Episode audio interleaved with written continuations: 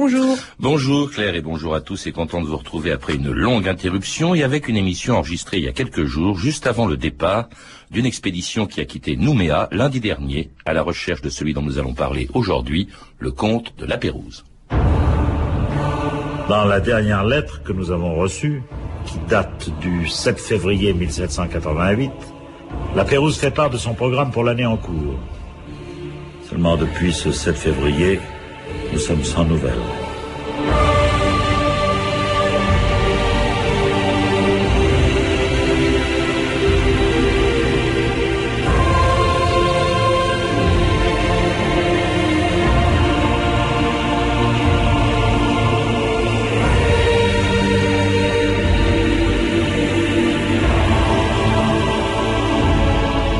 Ans d'histoire.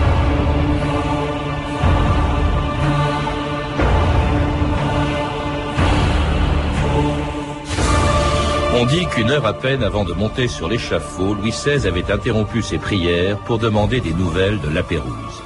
Depuis cinq ans, personne ne savait ce qu'était devenu ce capitaine de vaisseau et ses deux bateaux, l'astrolabe et la boussole, disparus au bout du monde, quelque part dans l'océan Pacifique. Parti de Brest le 1er août 1785, quatre ans avant la Révolution française, Jean-François de Gallo, comte de la Pérouse, avait reçu de Louis XVI une mission qui devait faire de lui l'équivalent français du capitaine Cook. Mais ni lui ni le roi de France ne savaient qu'il n'en reviendrait pas et que pendant plus de 200 ans, plusieurs générations de marins et de savants allaient partir à la recherche d'une des plus grandes expéditions maritimes de l'histoire. Monsieur Lapérouse, j'ai grande confiance en vous. Aussi ai-je pensé à vous pour commander une longue exploration. Où votre majesté m'envoie-t-elle? Votre expédition devra traverser l'Atlantique et gagner le Pacifique. Il s'agit pour vous d'une manière d'espionnage comprenant toutes les régions et tous les domaines, l'économie, les matières premières, les conditions politiques, même dans les contrées déjà touchées par la civilisation. Sire, je demeure à vos ordres. Nous ferons route au sud-sud-ouest jusqu'à jusqu'à Biscay, puis à l'ouest de Finistère pour y trouver les animaux. Nous devons passer par Rio et le Cap Horn jusqu'au Pacifique. Amiral Bellec et Pierre-Louis Castelli, bonjour. Bonjour. Alors c'était Louis XVI confiant à la Pérouse une des plus grandes expéditions maritimes de l'histoire, une expédition qui a disparu dans le Pacifique il y a plus de 200 ans et à la recherche de laquelle un bateau de la Marine nationale, le Jacques Cartier, va partir de Nouméa avec à son bord Yves Bourgeois qui est au téléphone avec nous en Nouvelle-Calédonie. Yves Bourgeois, bonjour. Bonjour. Alors vous êtes le réalisateur du documentaire qui doit être tourné sur les lieux du naufrage de la Pérouse. Mais avant d'en parler, j'aimerais que, euh, avec vous et avec nos deux invités, nous revenions 220 ans en arrière, en 1785, à Brest, d'où est partie la Pérouse. Quelle était sa mission, Yves Bourgeois? La, la mission de, de la Pérouse, en fait, elle est, elle est intervenue euh, dans la continuité, et l'amiral Balek en parlera certainement, de, de cet assassinat de James Cook, la star de l'époque, et qui, d'un seul coup, laissait une opportunité euh, au, au gouvernement français de l'époque de pouvoir afficher sa, sa capacité, euh, elle, elle aussi, lui aussi, d'être véritablement un leader sur les océans. Et la première mission de la Pérouse était de pouvoir compléter la cartographie euh, de, la, de la planète. Il restait encore des blancs sur la carte. Il y avait aussi des, des territoires qui avaient été découverts, mais dont les positions exactes n'étaient pas fiables, dues à la, à la légèreté de la longitude encore euh, à cette époque-là. C'était un, un des enjeux importants, avec bien sûr l'établissement de comptoirs commerciaux, notamment sur les commerces des fourrures euh, dans la partie nord de l'Atlantique. James Cook, euh, auquel vous avez fait référence, avait été tué effectivement aux îles Hawaï, je crois c'était six ans avant le départ de, de la Pérouse de Brest. Amiral Bellec, en fait c'est une mission scientifique, elle n'est pas militaire. D'ailleurs les deux bateaux, l'Astrolabe et la Boussole, n'étaient pas des bateaux de guerre. Oui, tout à fait. En fait, on les a appelés frégates. En fait, compte, c'était des, c'était des gabarres, c'était des bateaux qui avaient été choisis comme, comme l'avait fait Cook d'ailleurs. C'est des bateaux solides, résistants, qu'on avait baptisés du, du titre de frégate pour que ça soit mieux. Et, et je m'inscris un petit peu en, faux dans l'idée de dire que ce voyage était un voyage de- d'espionnage. Pas, c'était pas ça. oui, ça c'était tiré hein. de- d'une dramatique de, voilà, de parce que la c'était de vraiment, ouais. c'était vraiment un voyage humaniste, et, et je crois que c'est très important. C'est que les voyages français ont toujours été humanistes. Louis XVI, je vous interromps, mais Louis XVI, en fait, avait demandé à la Pérouse et à ses hommes de bien se conduire avec les populations qu'ils pouvaient croiser dans le Pacifique, et même il n'était pas question de, comme on le faisait souvent, comme Cook l'a fait, par exemple, de prendre possession des terres découvertes au nom du roi de France. Oui, tout à fait. Euh, Louis XVI a estimé que s'il pouvait arriver de mieux, c'est que le voyage euh, fût accompli sans verser une seule goutte de sang. Et au passage au Hawaï, dans une île qui n'était pas, qui n'était pas revendiquée, euh, la Pérouse dit euh, si je n'ai pas cru devoir en prendre possession parce que c'est pas normal de prendre possession de terres euh, dans lesquelles des populations enterrent leurs morts depuis des générations. Alors c'est une expédition scientifique, ça veut dire qu'à côté des marins, bien sûr, qui l'accompagnent sur ces deux bateaux, je répète, l'astrolabe et la boussole, il y avait donc effectivement des tas de scientifiques. C'était c'était ça le but de cartographier, par exemple, les îles qui existaient ou qui n'existaient pas, retirer de la carte des îles qu'on avait imaginées dans le coin. Oui, et tout à fait. Et ça, grâce à la à l'apparition de la mesure de la longitude. Cook a été le premier à, à Bougainville aussi, mais, mais, mais il avait, tous les procédés n'étaient pas encore en, en, état de marche. Cook a été le premier à pouvoir véritablement mesurer sa longitude et la Pérouse a été le second qui l'a suivi. donc l'idée c'était de cartographier la, la, le Pacifique, mais d'assigner une position précise à tout ce qu'on a déjà trouvé. Et c'est la raison donc de la présence à bord de très nombreux euh, savants euh, qu'amène euh, la Pérouse avec lui, botanistes, géologues, anthropologues ou dessinateurs. Quels sont ceux qui partiront avec vous? Le professeur de Lamanon, géologue et physicien, correspondant de l'Académie des sciences de Paris, Prévost, malgré sa relative jeunesse, est botaniste et dessinateur. Grévy, maître en mécanique de précision, devra veiller au bon fonctionnement des montres et des instruments de navigation. Duché de Vancy, connu pour la rapidité de ses croquis et de son coup de pinceau, devra représenter les êtres exotiques vivant sur les rivages lointains mais surtout l'aspect et les dimensions approximatives des îles que nous découvrirons. Une dernière question, monsieur Lapérouse. Combien d'hommes serez-vous? La boussole aura 111 personnes à bord et l'astrolabe en comptera 112. Eh bien, bon vent, monsieur Lapérouse. La barre à tribord. Barre à tribord, commandant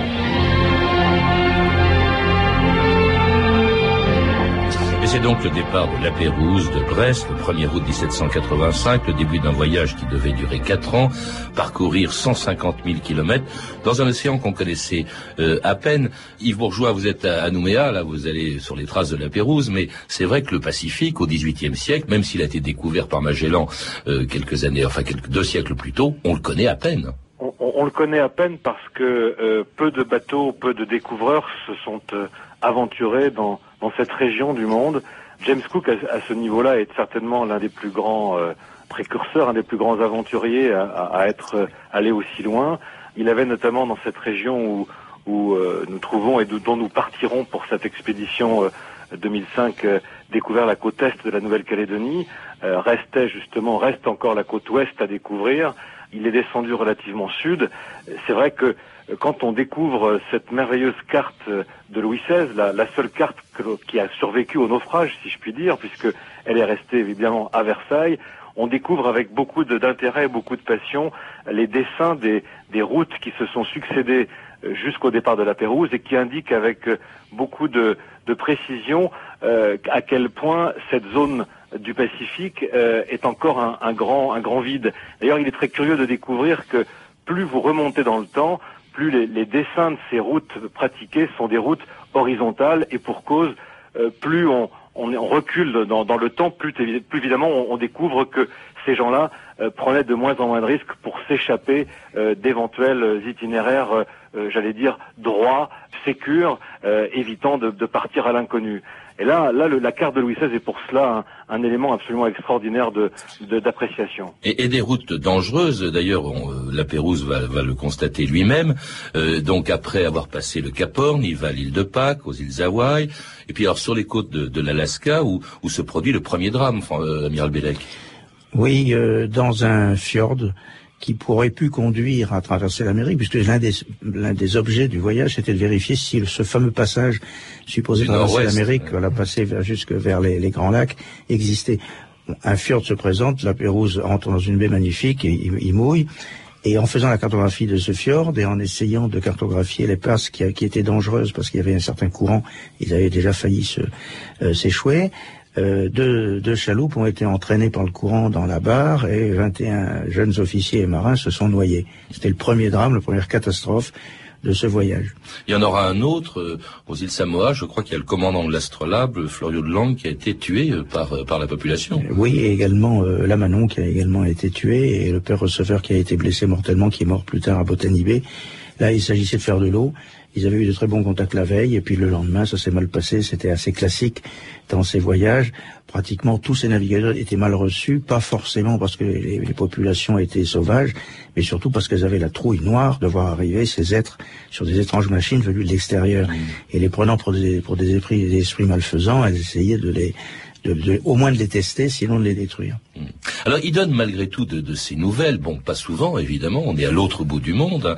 Euh, je crois que la, première fois qu'on on reçoit des nouvelles de la Pérouse, c'est son journal de bord.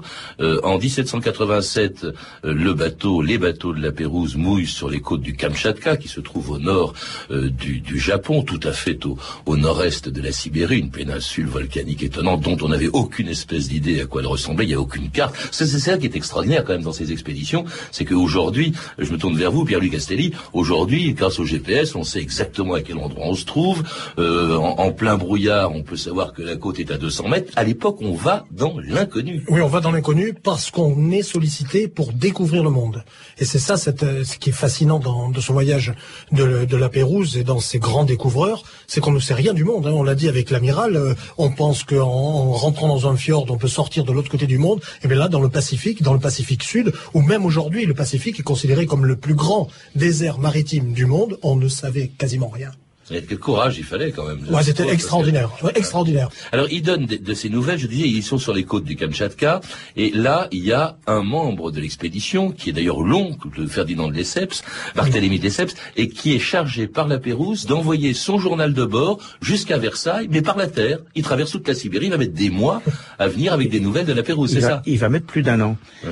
Et quand on lit le journal de Barthélemy de Lesseps, ce qui est fantastique, c'est que les, les, les trois quarts de son journal, c'est la remontée du Kamchatka, parce que ça, c'est après il dit modestement, bon le reste c'est banal, rentrer de Saint-Pétersbourg à Paris, euh, c'est pas compliqué, mais il raconte cette aventure, ça a duré plus d'un an, et tout le monde était persuadé quand il a quitté l'expédition que qu'il avait peu de chance d'arriver à l'autre bout. Et lui-même euh, a été extrêmement surpris de savoir que ses camarades avaient disparu.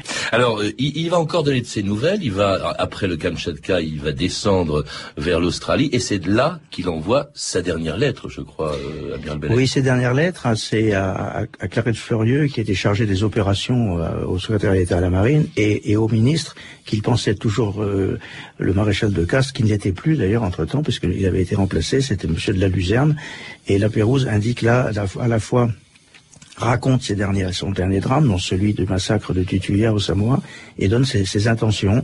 C'est-à-dire, il va, il va aller aux îles des Amis, c'est-à-dire au Tonga, il va revenir vers la Nouvelle-Calédonie, il va explorer le nord de l'Australie, il va remonter vers les Santa Cruz, et il va, on- il a rendez-vous, il doit arriver vers, à la fin de l'année à l'île de France. Et ça, c'est le 7 février 1788, dernière lettre de la Pérouse, après quoi plus rien, plus de nouvelles, l'expédition disparaît corps et biens, et ce n'est que beaucoup plus tard qu'on saura ce qui s'est sans doute passé. Les deux navires ont fait dans l'archipel des Salomons, sur les côtes de l'île de Vanikoro, victime d'un cyclone tropical. On écoute le récit d'Henri Guaran, membre d'une expédition partie à la recherche de la Pérouse en 1999.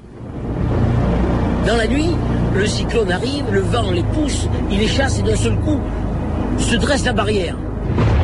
Le déferlant énorme de la houle qui se fracasse sur le- les têtes de corail. Le bateau, le réflexe c'est de mouiller. De mouiller pour essayer de se retenir. Et en même temps, lance un signal pour le bateau qui suit en disant attention, pour nous c'est le drame. Le bateau mouille, il évite au vent, l'arrière s'encastre. L'autre bateau prévenu arrive à se dégager un petit peu. Au milieu du passage se dresse une cathédrale de corail sur laquelle l'astrolabe s'empale. Les mâts tombent, mais le bateau reste.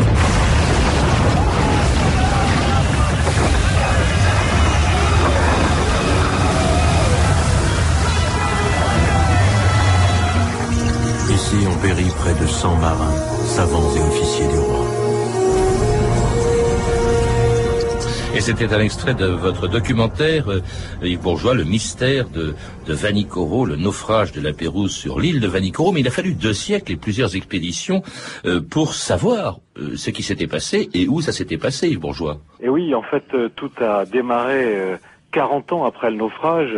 Il faut préciser d'ailleurs que le, sort qui s'acharne un petit peu sur cette expédition euh, du siècle des Lumières fait que quand ils disparaissent dans le Pacifique Sud, dans cette nuit euh, d'un cyclone, ils disparaissent doublement parce que dans le même temps, la révolution éclate en France. Et du coup, les deux navires euh, sont à la fois euh, naufragés, j'allais dire, euh, physiquement, et en même temps euh, naufragés d'une manière euh, assez euh, inattendue par tout un, un pays, tout un continent qui les a pourtant euh, envoyés faire ce, faire ce voyage autour de la planète. Et c'est là où, où cette expédition euh, euh, rentre euh, dans l'histoire, et 40 ans plus tard, euh, un bourlingueur, un, aventurier des mers du Sud, euh, trouve euh, au hasard d'une rencontre euh, dans une petite île de Tikopia, à quelques encablures, à trois jours de pirogue exactement de, cette île du naufrage Vanikoro, trouve une, garde d'épée en argent frappée d'une fleur de lys qui va d'un seul coup euh, révéler euh, un premier indice sur ce que peut être euh, le lieu du naufrage. Et c'était, en fait sans doute l'épée de, la Pérouse, je crois, amiral Bellec, non? Oui, tout à fait. Mais enfin, c'est une épée d'un type assez, euh, je dirais, assez- assez classique, qui aurait pu en fait même être une épée d'un des, scientifiques de, l'expédition. En tout cas, il est clair que c'est de la découverte miraculeuse d'ailleurs, parce qu'il y a la, il y a la poignée et la garde qui ont été trouvées séparément à des endroits différents et qui apportent la preuve qu'un bâtiment euh, français est passé par là. Ouais, C'était en 1827, 40 ans après la disparition Oui. de la Pérouse, et on sait que c'est à Vanikoro, enfin d'après ce qui a été dit à, à, à Dillon, à ce, à ce capitaine irlandais. Et alors là commencent des recherches. Il y en aura d'autres. Il va y avoir Dumont d'Urville un peu plus tard, qui va être envoyé, je crois, sous Louis-Philippe. Oui, c'est-à-dire que bon, Dillon découvre euh, ses, ses- ses preuves, on lui dit que c'est à Vadico, il y va. Mais je voudrais revenir sur le fait que 40 ans, ça fait deux générations. hein. 40 ans, c'est comme si un bateau avait disparu avant avant avant mai 68. C'est-à-dire que sur la face cachée de la Terre, on disparaît totalement dans, dans le noir absolu.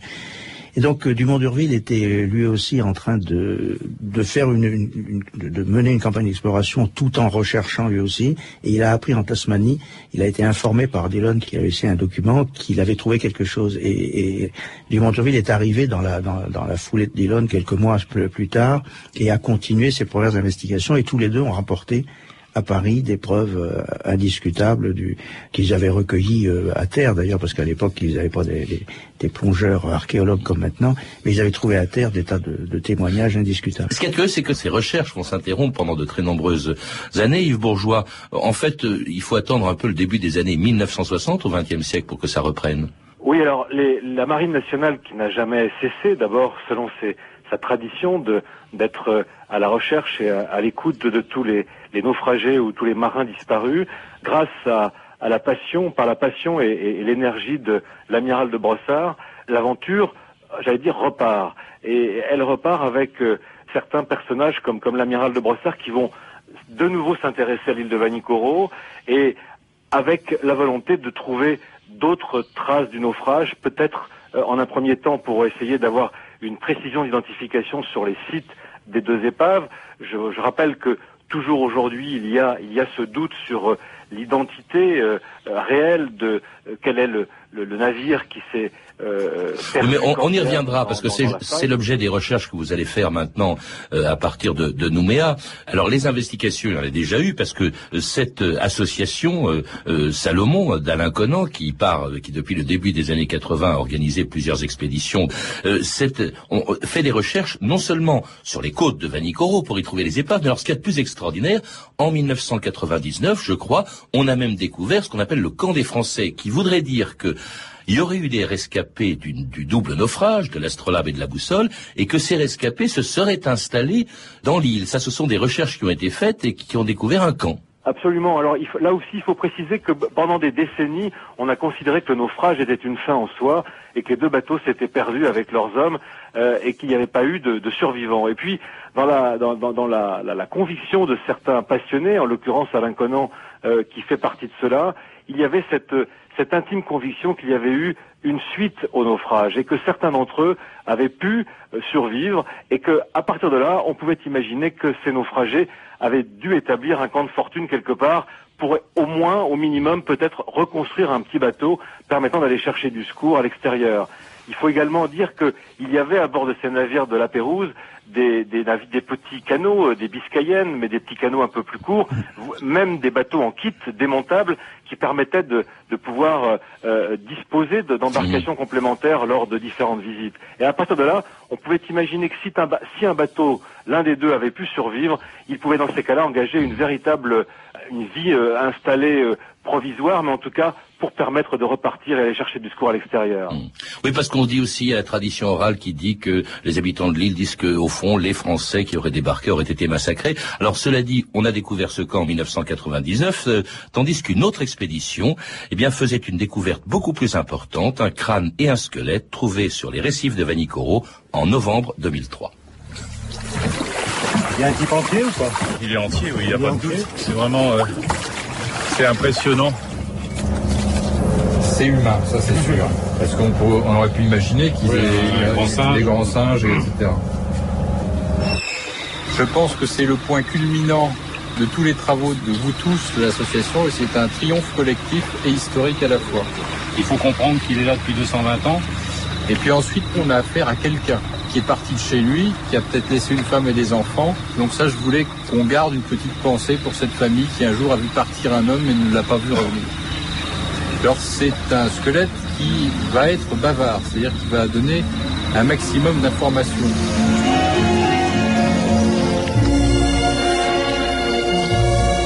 Et c'était un autre extrait d'un autre documentaire, de votre documentaire Yves Bourgeois, qui s'appelle Portée disparue. Est-ce qu'on sait qui était l'homme dont on a trouvé le squelette, le squelette il y a deux ans? Dans ce documentaire, on voit même d'ailleurs euh, la reconstitution de son visage à partir de son crâne. C'est une véritable enquête policière qui a été faite, Yves Bourgeois. Ben, Il est certain que à cet instant de l'histoire et en tout cas du film, euh, j'étais parti moi pour faire un film qui devait durer 52 minutes et d'un seul coup, dans l'aventure, une autre aventure commençait. Euh, il est évident que quand on trouve un homme, euh, il se passe d'ailleurs sur le plan purement affectif quelque chose de tout à fait particulier. On s'en souvient, on se souvient tous d'ailleurs avec euh, énormément d'émotion. Ça n'est plus du tout comme quand vous sortez un, plat de vaisselle de Macao ou une quelconque pièce certes passionnante de la castillage du navire. Là, il s'agissait d'un homme, c'était le, le premier homme de l'expédition de la Pérouse qui d'un seul coup apparaissait à nos yeux. Et je ne vous cache pas qu'il y avait dans cet instant précis de la, la sortie du crâne, en ce qui me concerne en tout cas, la- le sentiment de vivre une sorte de, de rédemption. On avait l'impression qu'on avait libéré de son piège euh, ce personnage. 220 qui ans après. d'un seul coup la capacité de pouvoir peut-être nous dire quelque chose. Et c'est ce qui a suivi derrière avec toute cette euh, aventure au sein des couloirs de l'IRCGN, l'Institut de recherche criminelle, puis ensuite, en un dernier temps, euh, cette capacité extraordinaire que nous offre la sculpture en paléoanthropologie, avec l'intervention d'Elisabeth Bénès, nous permettant, grâce aux données de l'anthropologie et en l'occurrence de toutes les coordonnées scientifiques données par les chercheurs de l'IRCGN, la possibilité de reconstruire, j'allais dire en vrai, vous voyez, le, le, le, le- sentiment de pouvoir vivre une, une aventure un peu spéciale avec quelqu'un presque de vivant, le véritable visage du personnage. Alors ça, c'était en, en 2003 et euh, la dernière, l'avant-dernière, puisque maintenant justement la dernière à laquelle vous participez, à laquelle va également participer l'amiral Bellec, elle part là en ce moment de, de Nouméa. Euh, Qu'est-ce qu'il y a à découvrir encore, puisqu'on sait que la Pérouse euh, a fait naufrage avec ses deux bateaux euh, à Vanikoro. Euh, Qu'est-ce que vous allez chercher maintenant dans cette, dans ce qui doit être la dernière expédition à la recherche au fond, à la découverte du mystère la Pérouse? Alors, les, principaux enjeux euh, se situent toujours, pour ce qui est du chantier sous-marin, de pouvoir mettre un terme à ce flou, à ce doute sur le nom des, des sites du naufrage. Est-ce la boussole qui est dans la faille? Est-ce l'astrolabe qui est dans la fausse passe ou inversement? Il est évident que si on arrivait à prouver de manière définitive et incontestable que la boussole était sur la barrière de récif, on pourrait considérer que la Pérouse faisait partie des disparus et n'était pas avec ces hommes naufragés à terre. Et puis les autres enjeux, euh, c'est de continuer à chercher à terre d'autres indices permettant d'affirmer que les, re- les restes du camp découvert en 99 étaient soit un petit camp provisoire d'installation avant d'aller dans un camp plus durable. Euh, on parle, selon la tradition orale, de plusieurs lunes. Euh, c'est dire si certains d'entre eux ont dû rester un certain temps sur l'île avant de pouvoir ou mourir ou repartir, et donc trouver d'autres indices permettant de comprendre ce qu'a été l'épilogue des naufragés vivants, euh, en l'occurrence des traces de sépulture. Évidemment, euh, les- on est au siècle des Lumières et on ne peut pas imaginer que les officiers de cette époque euh, ont imaginé une fosse commune, ou en tout cas créé une fosse commune pour enterrer les disparus. Il y a certainement quelque part les vestiges d'un d'un cimetière, Euh, le rêve, évidemment, maintenant, serait de trouver en plus, mais ça, ça fait partie un petit peu de, des rêves de tous, ce qu'on appelle un petit peu entre nous le, le trésor de la Pérouse, mais qui, qui sont les, les restes des, des travaux des scientifiques, des collections de minéraux, de coquillages, de tout ce qui a pu être euh, la cargaison de trois ans, de presque trois ans de bouclage autour de la planète avec l'élite scientifique française. Merci Yves Bourgeois et bonne chance donc puisque vous partez jusqu'au 15 mai donc dans cette expédition dans le Pacifique sur les traces de la Pérouse, une expédition dirigée par Alain Conan, président de l'association Salomon de Nouvelle-Calédonie. Vous partez, François Bellec qui était avec nous aussi va vous rejoindre à Nouméa où vous vous trouvez encore. Euh, je rappelle que vous avez réalisé deux documentaires sur la Pérouse dont nous avons entendu des extraits, Le mystère de Vanicoro et Portée disparue sur les traces de Monsieur Lapérouse, deux films disponibles en DVD chez Atom Productions. Vous avez pu entendre également euh, des extraits de l'émission La Tribune de l'Histoire d'André Castelot, diffusée le 14 janvier 1989 sur France Inter. Je signale enfin que durant toute la durée de l'expédition, vous pourrez retrouver tous les jours dans la partie magazine du 13-14 la chronique de Pierre-Louis Castelli qui était avec nous donc aujourd'hui et de Laurent Goria donc tous les jours dans le 13-14 des nouvelles de l'expédition à la recherche de la Pérouse. Et pour plus d'informations sur cette expédition sur la Pérouse vous pouvez contacter pardon le 32 30 34 centimes d'euros la minute ou consulter le site officiel de l'expédition www.opérationlapérouse 2005 en un seul mot ainsi que le dossier qui lui est consacré sur franceinter.com. C'était 2000 ans d'histoire. Merci à Rémi Quincé, Claire Destacan, Claire Tesser et Cédric Joseph Julien et Anne Kobilac pour la réalisation. Bonne fin de semaine à tous et à lundi avec de nouveaux sujets dont trois anniversaires. Lundi, Jean Jaurès, le père du Parti socialiste français, créé il y a tout juste 100 ans. Mardi, un écrivain français pendant l'occupation, Louis-Ferdinand Céline. Mercredi, 60 ans après sa mort, un des plus grands présidents des États-Unis, Franklin Roosevelt. Jeudi, l'aventure du pétrole et enfin vendredi, la chute de Saigon, c'était il y a 30 ans, le 30 avril 1975. Il est presque 14h30 à quelques secondes près. Vous êtes sur France Inter et vous y restez bien sûr pour Musique Express. Eric Oswald, bonjour Eric. Bonjour Patrice, je suis très heureux de vous retrouver enfin à l'antenne.